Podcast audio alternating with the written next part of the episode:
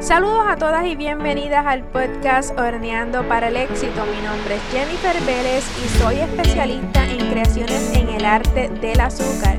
Y aquí te voy a estar compartiendo cuáles son mis tips, recomendaciones y estrategias basadas en mis propias experiencias para que comiences o para que puedas continuar avanzando en tu emprendimiento de repostería.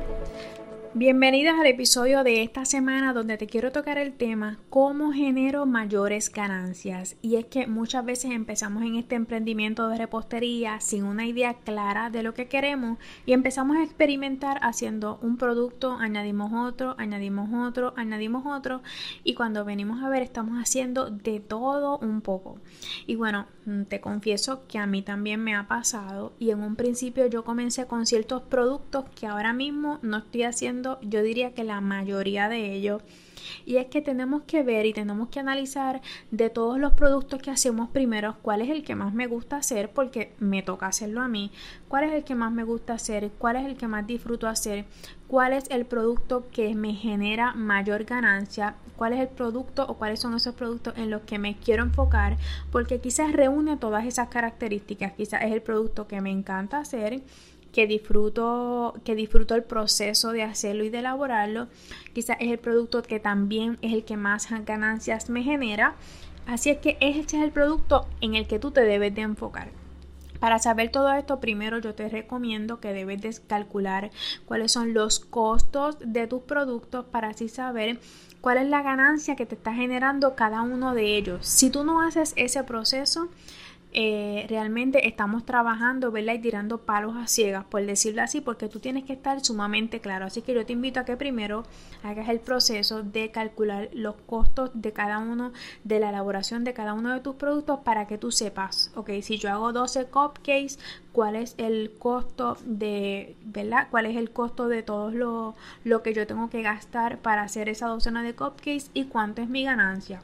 Una vez tú hagas ese proceso con cada uno de tus productos, entonces tú vas a saber cuál de todos los productos que tú haces te genera mayor ganancia y probablemente tú decidas o quieras enfocarte en esos productos que te generan mayor ganancia. En mi caso, yo hice eso hace un tiempo atrás y yo te confieso que mira, yo antes hacía productos de hojaldre, antes hacía los macarons, antes hacía también paletas de chocolate, esto en, tiempos distintos, ¿verdad? Los añadía a mi, a mi cartera de productos y después los terminé eliminando. ¿Por qué? Estos tres productos específicamente fueron uno de los que comencé a hacer, estuve un tiempo haciéndolos y luego los eliminé.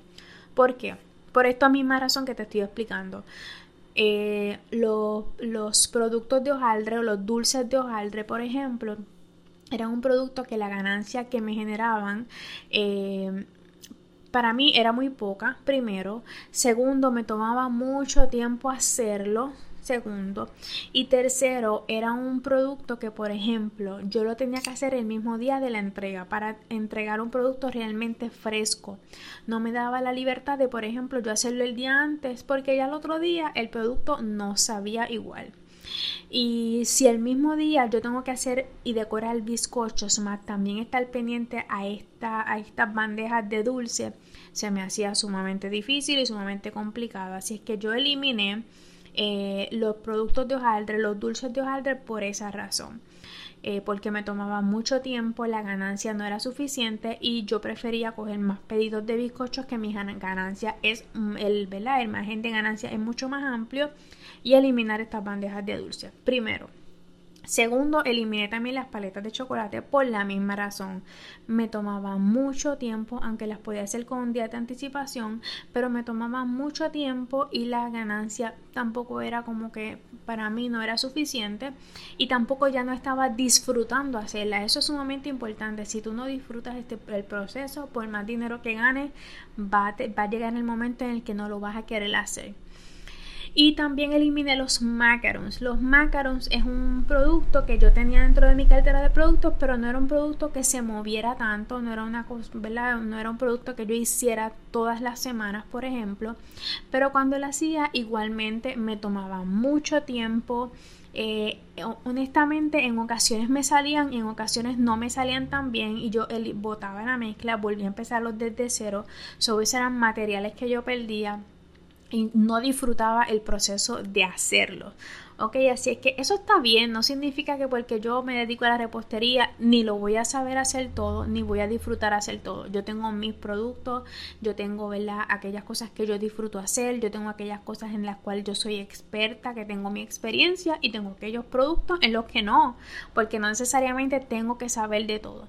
Así que los macarons fue otro de esos productos que yo los estuve trabajando un tiempo y luego los eliminé por las mismas razones. Así es que yo te invito a que si tú te dedicas a la repostería y hay productos que tú dices, mira, yo lo hago, pero realmente me encantaría enfocarme en esto otro. Ahora mismo yo estoy sumamente enfocada en lo que son bizcochos y galletitas.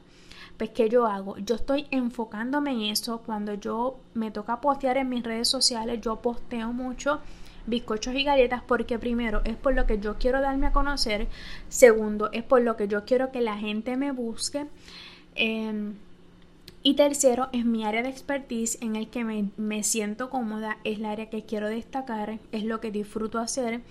Eh, así es que en eso yo me quiero enfocar y como eso, en eso yo me quiero enfocar, pues es lo más que yo voy a estar posteando en redes sociales porque es por lo más que yo quiero que las personas, los seguidores o mis clientes me busquen y me contacten, ¿ok?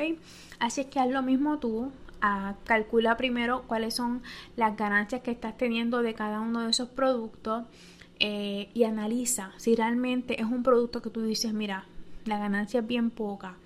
Eh, la ganancia es bien poca, no disfruto hacerlo, elimínalo y enfócate en aquellos en el que te van a generar mayor ganancia, en lo que tú sientes más satisfacción de hacer y explótalos, ¿ok?